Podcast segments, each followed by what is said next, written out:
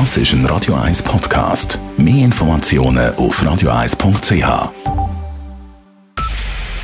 Es ist 9 Uhr. Radio 1, der Tag in 3 Minuten. Mit dem Alles Karl.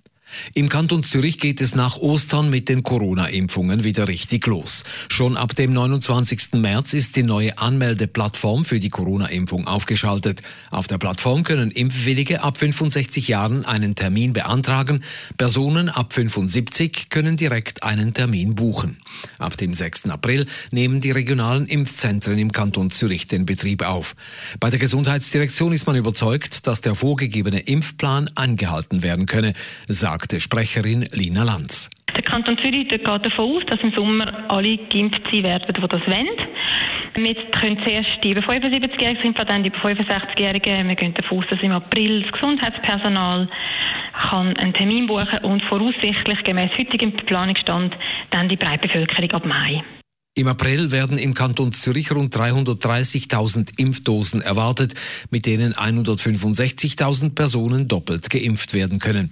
Ende April soll dann nochmals eine große Lieferung Impfstoff eintreffen.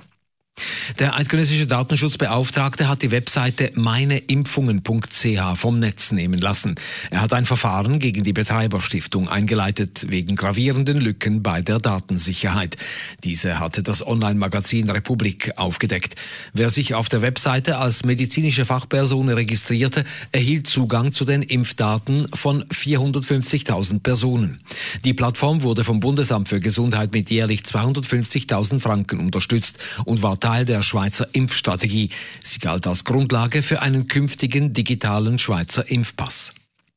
Nach dem Amoklauf in einem Einkaufszentrum im US-Bundesstaat Colorado zeigte sich US-Präsident Joe Biden erschüttert. Er sprach den Angehörigen der zehn Todesopfer sein Beileid aus und rief den Kongress auf, endlich schärfere Waffengesetze zu verabschieden.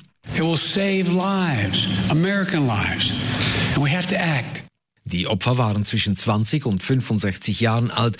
Darunter befand sich auch ein Polizist und mehrfacher Familienvater, der als erster vor Ort war. Das Motiv des 21-jährigen Täters ist noch unklar. Er wurde verletzt und ist in Haft. Bei ihm zu Hause wurden diverse Waffen sichergestellt. Er soll psychische Probleme gehabt haben. Der Bundesrat lehnt die beiden Agrarinitiativen ab. Sowohl die Trinkwasserinitiative als auch die Pestizidinitiative würden die Ernährungssicherheit und die Lebensmittelproduktion in der Schweiz schwächen. Auch seien Arbeitsplätze gefährdet. Die Anliegen der Initianten sollen aber aufgenommen werden, indem der Bund den Schutz von Mensch und Umwelt vor negativen Auswirkungen von Pestiziden und Düngern verbessert, wie der Bundesrat heute bekannt gab. Die Initiativen kommen am 13. Juni an die Urne.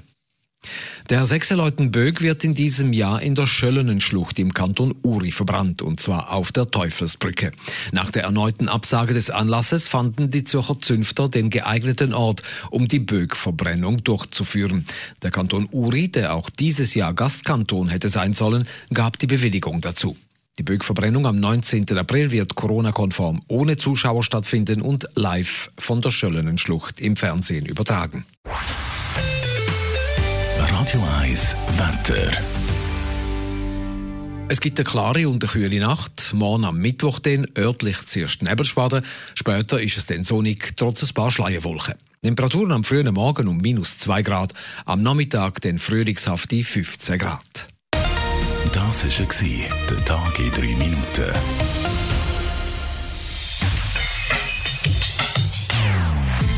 Non-Stop-Musik auf Radio 1. Die besten Songs von allen Zeiten. Non-stop. Radio 1.